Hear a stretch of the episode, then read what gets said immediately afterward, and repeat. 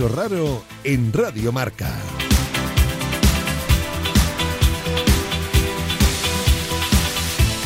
Hola amigos, arrancamos un día más El bicho raro.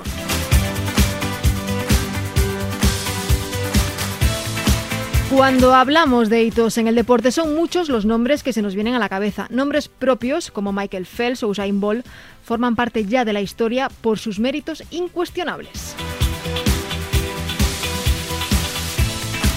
Pero en el caso de las mujeres, en muchas ocasiones el mérito es doble. Sin desmerecer al sexo masculino, Dios me libre. Y lo digo porque no solo baten récords, sino porque abren camino a futuras generaciones. Muchos, muchos nombres se me vienen a la cabeza, por ejemplo, Charlotte Cooper, tenista profesional y la primera mujer en ganar un título olímpico, o Nadia Comaneci, la primera atleta en la historia en conseguir una calificación de 10 puntos en una competición olímpica de gimnasia artística. En España tenemos muchos ejemplos. Uno de ellos, Edurne Pasaban, la primera mujer en el mundo en coronar los 14, 14 miles. Y es que nuestra invitada de hoy también hace historia, ya que es la primera y única española que se dedica a este deporte extremo que tiene que ver con el agua. Pero antes de sumergirnos en el deporte esta semana, vamos como siempre a saludar a mis queridos bichos raros en la producción, Débora Palmini y en los mandos técnicos, Dani López. A mi vera, como siempre, Gorka Alonso, Belén Jiménez, Ana María Nimo y por supuesto una servidora. Arrancamos, el bicho raro. El bicho raro, la voz de los deportes.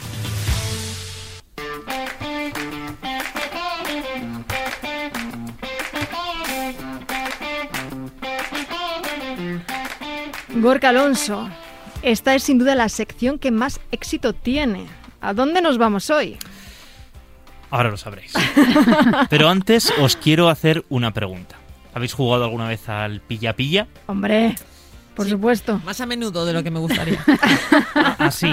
Bueno, ya me lo imaginaba. Pues nada, hasta aquí mi sección. Ya ha acabado todo. Venga, vale, hasta luego. Muchas gracias y buena suerte. Qué éxito de sección. Qué, Qué bonito, me ha encantado este. Vale, vale, venga. Os voy a contar un poquito este deporte. Este deporte raro que realmente se parece bastante al pilla-pilla. Así que me imagino que os irá sonando lo que os cuento, Venga. ¿vale? A De- ver. Bueno, bueno, venga, realmente, te dejo, te no, dejo. no, a sí. ver, Iba a preguntar. realmente, realmente no es el pilla-pilla, pero se parece, se parece un poco. Posiblemente sea uno de los deportes más antiguos del mundo. Se dice que se lleva practicando desde hace 4.000 años. Ahí es nada. no, no es tanto. Así que ahí nos podéis imaginar que a nivel equipamiento, pues no, no, ¿No? es muy complicado. Es bastante simple y su mecanismo, su funcionamiento y sus reglas son bastante sencillas. Sé que estáis deseando que os diga Sí, su Impacientes, nombre. Venga. estamos impacientes. Eso es lo que más me interesa del deporte, siempre. Sé que siempre es lo que más os interesa. Pues es el kabaddi, con dos Ds. Kabaddi. Kabaddi. Kabaddi. Kabaddi. Capati. Kabaddi. Nuestra, nuestra experta en idiomas lo está ¿Lo prueba? estudiado. Capati. Lo pruebo. Lo pruebo. Lo pruebas, ¿no? Vale. Bueno, pues vamos a entrar un poco en materia y os diré que la dinámica es muy sencilla, ¿vale? Se enfrentan dos equipos de siete integrantes cada equipo y estos están encerrados en un rectángulo que está dividido a su vez en dos triángulos. Bueno. ya A sé ver, que con espera. tanta cosa nos estamos perdiendo, nos Espera, un estamos triángulo perdiendo. de dos triángulos. Un rectángulo, Cuadrado. cada uno en una mitad cortado de forma Ah, vale, diagonal. Venga. diagonal, Vale. efectivamente. Eh, siete y siete en cada lado. Entonces hay una persona en el equipo que se encarga de entrar en el terreno contrario, tocar a un miembro de ese equipo y escapar corriendo de nuevo a su zona. Por eso se parece un poquito al pilla-pilla. Pero claro, el otro equipo no lo va a poner fácil. El otro equipo le tiene que hacer placajes, le pone la zancadilla, le agarra. Si es desde hace 4.000 años, además será bastante bruto, ¿no? Me imagino. Sí, bastante. Ahí hay empujones, hay empujones. Pero es que de hecho hay una cosa que es mucho más difícil. Una cosa muy importante. A ver, No se puede respirar. ¿Cómo? ¿cómo? Sabía que os iba a encantar Si es esto. que lo deja para el final ahí. La persona encargada de entrar en el terreno del equipo contrario, durante el momento del ataque que dura, dura unos 30 segundos, no puede respirar. No ¿Cómo se respirar. aseguran que O sea, el, no que va a atacar al otro equipo, ¿no? Es el El que- que va los demás pueden estar respirando mientras. Efectivamente. Vale, guay. ¿Y cómo se aseguran? Porque durante todo el ataque tiene que estar cantando. ¿En Tiene serio? que estar diciendo Kabaddi, Kabaddi, Kabaddi, Kabaddi, Kabaddi, Kabaddi. Así todo el rato. Porque cada Kabaddi significa cantar. Canto, significa canto en el idioma que se inventó en Asia, ¿vale? O sea, en el idioma del país asiático en el que esto surgió, ¿Y qué país es ese? Vaya, La vaya India. juego. la India. Vaya Eh, juego. Nuestros oyentes no nos ven, pero Gorka está súper nervioso por las preguntas que puede hacer Nimo.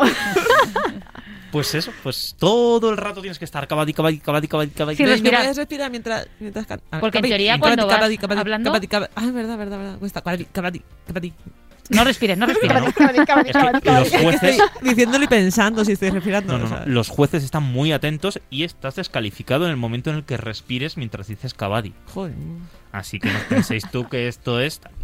Pues es sorprendente, es un deporte muy curioso y muy popular en Asia, sobre todo en la India. Se sigue practicando, me Ujú, Se imagino. sigue practicando y en 2014, como dato curioso, os diré que la final de la liga fue vista por 86 millones de personas en la India. Wow. ¿Cu- ¿Cuántas, ¿Cuántas personas hay en la India? Sabía que Va a hacer ahí la, la Pues, pregunta. no voy a ser muy macabro, pero depende de la ola del COVID. Hay más o menos. Uy, Eh, eso es, ha sido macabro, ha sido sí, macabro, Gorka, ¿eh? macabro, Pues no sé cuántos Vamos, millones exactamente hay. eso que no Hay sabes. muchos millones de personas, más de Nimo va- 86. va a pillar, va a más de pillar. 86 millones. Y nada, pues os diré que hay una federación internacional con 31 países, entre ellos España. Ah, se juega aquí. Ah, sí, ah, Ah. ahora capto vuestra atención de nuevo. Pues sí, se juega en España. Y de hecho se practica Estás en los un rollo señor mayor cascarrabias. Malísimo. ¿eh? Pero, ¿y dónde se, o sea, dónde se juega? Yo no lo he visto. ¿Lo En los visto alguna vez? colegios. Ah, en los coles. Joder, es que en los Como coles, tipo ¿cómo el balón pasan? prisionero, etcétera, pues se está utilizando Ah, el los. Fíjate. Cabadi. A los Eh, niños corriendo. me ahí. parece- Y sobre todo sin respirar. O sea, me parece un poco peligroso, sinceramente, para los pobres críos. Igual hay una pequeña variante y les dejan respirar, no lo sé. Entérate, por ser, favor, para el próximo ser. Qué detalle. Dejar respirar a los niños, la verdad. Que No, pero es que se no va a enterar, se va a ir a informar, por favor, si respiran o no respiran los niños, por favor. Mira cómo me mira. Nos interesa. Me mira mal. Sí, te mira fatal. ¿Alguna duda más sobre el No. cabadi? Solo, Ha quedado eh, sí, saber si los niños pueden respirar o no. Eso es lo que me inquieta ahora mismo. Nos vamos con las reglas del juego.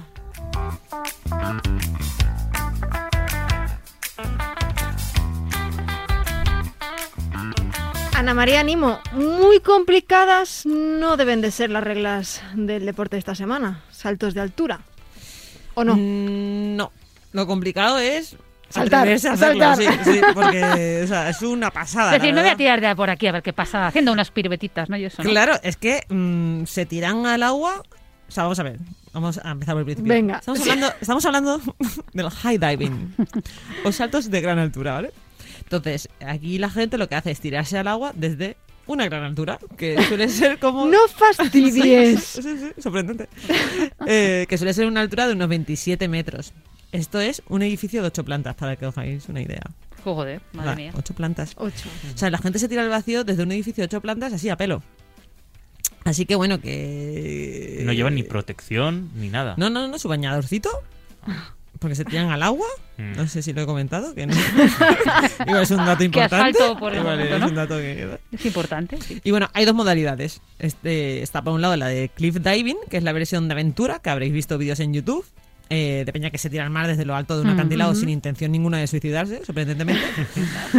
y, y bueno, que en los tres segundos que tardan en llegar al, a lo que viene siendo el agua, le da tiempo de hacer piruetas y todo. En tres segundos. En tres segundos. O sea, De todas Una, maneras, lo que una- se- una locura. Y lo que se puede pasar por la cabeza en tres segundos. en tres segundos que se te pasa por la cabeza. en tres Muchas segundos. cosas cuando te estás tirando y... Vamos. Madre mía, lo que se tiene que pasar por la cabeza cuando estás ahí arriba mirando Es para decir, abajo y ¿en diciendo... ¿Quién me mandaría a mí? Exactamente, ¿Quién me digo, mandaría ¿cómo a se mí? baja de aquí? Me voy O sea, a ir por la escalerita esta de nuevo, voy a bajarme. Deja, deja. ¿Os habéis tirado alguna vez en paracaídas o algo así? Sí, No. Sí, que es un Sí, poco... Sí. sí. ¿Y bien? Sí, es sorprendente, ¿no? Que sea la única que la ha hecho. Sí, yo, yo que sorprendente. no, Sí, yo- que me tenéis sí. aquí como si fuera una seta. Pues no, Bueno, yo- me he yo- Pues me Yo he hecho parapente, pero eso tampoco... Bueno, Hombre, sí, sí, parapente, también sí, tiene su cosa. pero iba con motor. O sea, no... Bueno, pero bueno. Pero yo qué sé, estaba muy alto. ¿no? Pero bien, sí, sin más. Uy, yo, yo, A mí me- yo, me yo voy a ser que no, ¿eh? Me trae el parapente. ¿Mm? El parapente. ¿Está suspendido? Este iba con motor, te, mon- te montas, te montas casi Estaba como- sentada. Claro, vas sentada con el monitor. Ah, y, sí, porque te en hace plan unas Claro, Plan sí, Te hace unas, te hace unas piruetas, pero muy light, todos muy los light. deportes de ancianos que, que conocemos. Luego la petanca. Gracias. que fama. Entre mi entre, bueno, entre el lanzamiento de jabalina y Claro, ¿no? es todo como antiguo. Sí, es como eres. eh, Perdona, ¿De chicas, vuestra vida es muy interesante, pero ¿qué tal si vamos a... Bueno, nada, nada. Entramos en materia, ¿os parece? Vale, pues continúo. Después la otra modalidad sería la deportiva, que es la que se practica desde lo alto de un trampolín en una piscina. Y esta disciplina debutó como deporte oficial aquí en España, en el Campeonato Mundial de Natación de Barcelona, hace no tanto, en 2013. Anda. Y en los campeonatos mundiales los hombres saltan desde una plataforma de 27 metros de altura, mientras que las mujeres lo hacen desde una plataforma de 20 metros. ¿Y eso? Pues no sé, la verdad, porque tienen una densidad ósea distinta. Sí, a lo mejor la velocidad que cogen es diferente, ¿no? Me imagino. Os lo estáis inventando. o No, sea, no, que yo, vaya yo lo panda, sé, yo me he ¿eh? informado. ¿eh? Sí. Hay difere- diferentes velocidades cogen hombres y, ¿Y, y mujeres. qué Bueno, velocidad, la velocidad- pueden llegar a alcanzar? 96 metros, kilómetros por hora. Y ¿Qué las mujeres cuentas? 70. ¿Qué te digo? Gorka 27 está tomando su revancha. ¿Y las mujeres 70, dices? 70. Ajá. Poca Interesante. cosa, ¿eh? Oh, Hombre, no, que es mucho, eso es ¿Vais mucho. a seguir discutiendo o podemos avanzar? Bueno, venga. mm, yo acabo ya. ¿Has acabado? Venga, vamos con la sección de Belén, por favor, la lista de compras.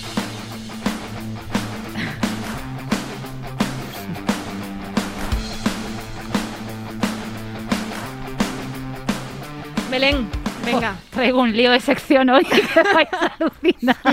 Empezamos así, en Es que a mí serio. esto me ha generado mucha ansiedad, esto del salto en altura esta, y entonces me ha hecho mucho lío. Bueno, yo empiezo un poco como, pues que os imaginéis que aquí empezar de cero pues es muy difícil, porque lógicamente la gente que se tira eh, eh, A ver, ya nada- tiene... nadar tienes que saber. Nadar Eso tienes es que saber, pero bueno, la gente que normalmente se tira y que practica este deporte, pues ha La, practicado la otras gente cosas que normalmente antes. se tira no sobrevive. Sobrevive. No intención. Entonces, vienen de otras disciplinas normalmente, como puedan ser pues circo, gimnasia y por supuesto también de salto, ¿no? El salto en trampolín. Y bueno, pues yo creo que respecto a los entrenamientos, que os imaginaréis que no son entrenamientos tampoco muy lights, pues es mejor que nos hable pues eh, Jonathan Paredes, que él es campeón mundial de cliff diving. Campeón mundial. Cliff diving, ¿no? Sí, Sí, perdón, perdón. Cliff diving y high diving. Pues un entrenamiento normal eh, del día a día que yo suelo hacer eh, conlleva acondicionamiento físico, preparación física, eh, macrociclos, microciclos, dependiendo la etapa en la que yo esté de- del año. Como por ejemplo, estamos a un mes ya de comenzar con, con la Serie Mundial, eh, finalmente en Francia el 12 de junio. Entonces, pues yo ya estoy en un trabajo más específico, ¿no? Bueno, ¿qué necesitamos? Bañador, mucho valor y muchas ganas, que, me- que como dice Jonathan, que he dicho antes, mucho valor y muchas ganas. Y bueno, pues según vamos, eh, como os imaginaréis, según va subiendo de nivel la cosa y quieres profesionalizar, pues eh, lo que es esta, esta, esta disciplina, pues la cosa se complica porque queda hace más visibilidad y todo eso, ¿no? Y bueno, la pregunta, ¿es tan peligroso como parece? Pues nos lo dice Jonathan. como dicen los americanos, el worst case scenario, que sería como la peor situación de todas, pues es la muerte, ¿no? Porque es un, es un deporte donde estás cayendo a 90 kilómetros por hora. Los hombres de 27 metros agarramos esa velocidad, 90 kilómetros por hora. Las mujeres alcanzan entre 70 y 75 desde los 20 metros. El peor escenario es caer al agua, quedar inconsciente y obviamente al estar en agua, pues poder ahogarte, ¿no? Pues ya veis, la cosa se pone seria y bueno, pues os imaginaréis que hay bastantes lesiones porque cuando algo sale mal aquí, pues las consecuencias son un poquito peores. Y yo me he preguntado, a ver, para estos deportes de adrenalina, ¿cómo hay que alimentarse? Porque yo me imagino que esto no es lo mismo como cuando nos vamos vosotros, nosotros a boxear, a nuestras clases y todo esto. Nosotros, Esto ha dicho. Belén, nosotros y Belén no ha pisado un... No, nos ha puesto unos una Oye, vez, una discúlpame, yo he hecho boxeo vez, durante dos meses, pero ¿con ¿Dos qué meses? estás Eso no nos hablando? lo habías En el contado. gym, pero ¿Qué claro no ha que hecho sí. Belén? Es la Pero, pregunta por que favor, deberíamos un poco de hacer. respeto. Eso yo no lo sabíamos. Vamos al grano, vamos al grano. Así que, bueno, ¿qué debemos comer y qué debemos, cómo debemos alimentarnos para este tipo de disciplinas? Eh, sobre todo por los entrenamientos que son de resistencia y de fuerza. Pues nos va a contar un poco en qué consiste eh, esta alimentación Leticia Garnica, que es nutricionista y dietista de nutricionista.com. cuando nosotros estamos entrenando la resistencia, lo que necesitamos es un aporte alto de hidratos de carbono. De esa forma nosotros podremos resistir ese entrenamiento que vamos a tener, pero a la vez tampoco podemos olvidarnos de la, de la proteína. Realmente este tipo de, de, de deportistas también necesitan tener una masa muscular bastante fuerte y que a la vez eh, no tenga como un gasto a la vez un daño cuando estamos nosotros entrenando. Y en esta disciplina también es muy importante el desgaste, el desgaste, tener en cuenta el desgaste, el subidón de adrenalina y la necesidad de estar concentrados y de competir, con lo cual todo esto influiría en la alimentación que tenemos tenemos un gasto en cuanto a contracción de músculos, también de la, energía y de la adrenalina que ellos van a soltar en ese momento. Luego también es importante, ellos eh, tienen que estar concentrados, ¿no? Por todo ese, por todo lo que implica ese tipo de deporte, entonces deberíamos intentar tomar alimentos que no nos vayan a dejar totalmente calmados, no te voy a decir que, esté, que estés totalmente relajado, pero sí que es cierto que intentar tomar alimentos que contengan eh, aminoácidos esenciales. Tres últimos, un último consejo, que en lugar de tres comidas, pues es mejor aquí ingerirse esos siete comidas menos copiosas. Muchas gracias, Belén. Pues para hablar de este deporte extremo hoy tenemos con nosotros a Celia Fernández, la primera y única high diver. Celia, bienvenida. Hola, buenas, ¿qué tal? Que una pregunta, así, eh, para empezar así fuerte. Em, ¿Tienes vértigo? Eh, sí, Efectivamente. Sí. un poquito, un poquito. Tengo vértigo desde pequeñita, eh, bueno, físico, o sea, incluso noto cosquillitas y todo por las piernas. Pero bueno, consigo, consigo luchar contra él y ¿Cómo lo, ¿Cómo lo haces? ¿Cómo lo haces? Pues la verdad, me auto preparo a mí misma mentalmente y bueno, es, todo un proceso en el cual pues me convenzo a mí misma de, de que todo va a ir bien, de confiar en mí misma y, y bueno, eh, intentar no pensar en el futuro, en las cosas malas, sino en el presente, centrarme en el momento y, y ya está. Esta es mi, mi, mi gran herramienta. ¿Y cuando estás a esos 23 metros de altura, miras hacia abajo o no? Directamente te lanzas. Sí, lo que no consigo es ponerme en la puntita si no voy a saltar. O sea, únicamente me pongo al filo y miro y hacia abajo y me preparo cuando voy a saltar. Pero así hace asomarme porque sí, no puedo. ¿Y cómo empiezas a hacer saltos de altura? Pues mira, yo empecé haciendo gimnasia artística de pequeñita. Eh, empecé con los, a los ocho años, en nivel bastante alto, compitiendo. Y mm, en un momento, bueno, tuve periodos de intermitencia, competía, lo dejaba, no sé qué. Y en un momento dado, debido a un casting que hice para un show que posteriormente estuve trabajando, tuve que hacer eh, pruebas de saltos al agua. Y dije, uy, esto me interesa, me gusta. Entonces ahí me apunté a saltos y a partir de ahí me cogieron en este espectáculo en China y, ahí teníamos que hacer saltos de altura, o sea, que este es mi comienzo. Claro. es, es un deporte además, me imagino, fisiológicamente, pero muy psicológico también. Sí, super. De hecho, eh, decimos que es como 80% psicológico, 20% físico. O sea, si tú puedes tener las mejores condiciones del mundo, que si no tienes la cabeza preparada y en su sitio, no, no puedes, no puedes saltar, te bloqueas. Claro. Y Celia, tú de pequeña en la piscina eras de las que se tiraba desde el trampolín o desde el bordillo. Bueno, la verdad es que de pequeña creo recordar que yo era bastante miedica, ¿eh? No, no era demasiado atrevida en cuanto...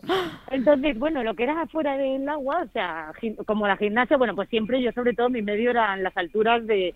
En cuanto a los árboles, me subía, escalaba, o sea, era más este mi medio, ¿no? El, el, escalar como un mono. Pero, pero bueno, sí, en la piscina seguro que algo haría. ¿Y ahora solo te tiras a la piscina o también practicas el cliff diving? Eh, ahora, bueno, practico, bueno, la, la, base para hacer luego cliff diving eh, son los saltos en la piscina. Entonces nosotros entrenamos eh, en piscina diariamente. Luego ya el entrenamiento de la piscina lo, lo reflejamos en, en la roca y en la altura. ¿Y cuál es el, el, sitio más impresionante en el que has saltado? Pues eh, creo que lo más impresionante para mí ha sido en, en las Azores en Portugal. eh, una competición de Red Bull que, bueno, pues se hace allí normalmente cada año y, y, bueno, es espectacular, es como un cono volcánico en mitad del océano, una cosa maravillosa. Y impone, el sitio impone bastante. Y cuando estás saltando, ¿te da tiempo a, a, ver el paisaje? ¿Te das cuenta de lo que tienes a tu alrededor o no ves nada hasta que ya llegas abajo? Mm, sí, por supuesto. O sea, de hecho, Mm, parte de, la preparación nuestra es tener muy en cuenta el paisaje, el entorno natural y, un poco las condiciones generales en, que te rodean, ¿no? Porque, bueno, pues no es lo mismo saltar en un sitio a mar abierto con la vista al fo- eh, del, del mar al fondo del horizonte que saltar con un edificio enfrente, o sea, te cambian las referencias visuales. Luego, por ejemplo, el, el tema del viento, eh, el viento nos influye mucho, o las olas. O sea, no es lo mismo saltar en un en un lago planito que en un que en el mar con unas olas que van variando la altura de cuatro metros para arriba, cuatro metros para abajo. Entonces, bueno, es parte fundamental el entender el entorno natural y intentar mimetizarte con él, ¿no? Celia, yo que he visto vídeos de, de lo que hacéis, ¿de qué depende las acrobacias que haga cada uno? Porque he visto diferentes saltos y cada uno hace diferentes acrobacias. ¿Cómo funciona eso? ¿Cómo preparáis esa parte? Bueno, eh, cada uno, por supuesto, intenta hacer los saltos que más tiene de la mano, ¿no? Que mayor dominio tiene. Por ejemplo, en mi caso, como yo vengo de la gimnasia artística, tengo mucho mu- mucha seguridad haciendo equilibrios, ¿no? O sea, quiero decir, el pino, vamos, de toda la vida, equilibrios con las manos. Entonces, mis saltos así más difíciles, más fuertes, empiezan haciendo el pino.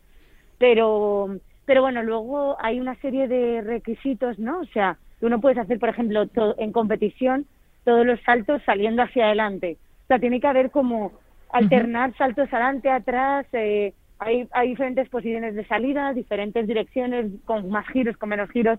Y bueno, cuantos más giros y longitudinales y transversales, más complicado es el salto, por lo tanto, más mayor puntuación puedes conseguir, ¿no? ¿Cuál es la máxima puntuación que has conseguido?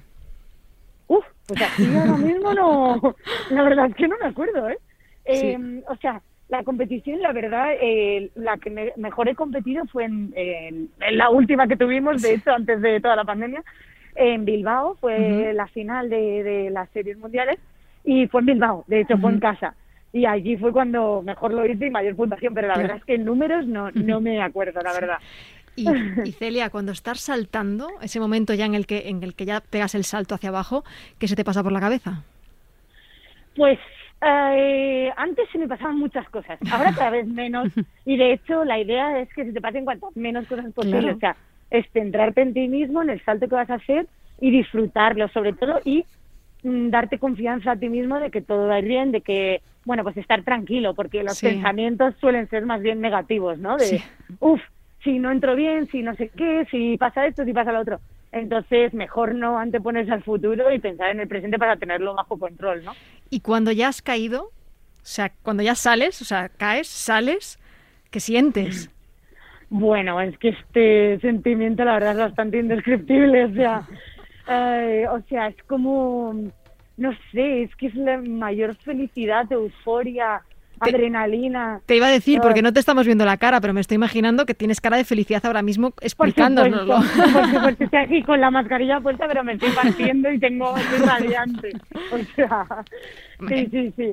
¿Qué tal es, eh, Celia, el ambiente en las competiciones? Porque competís ahí un poco entre vosotros. ¿Cómo, cómo os lleváis más allá de la Bueno, competición?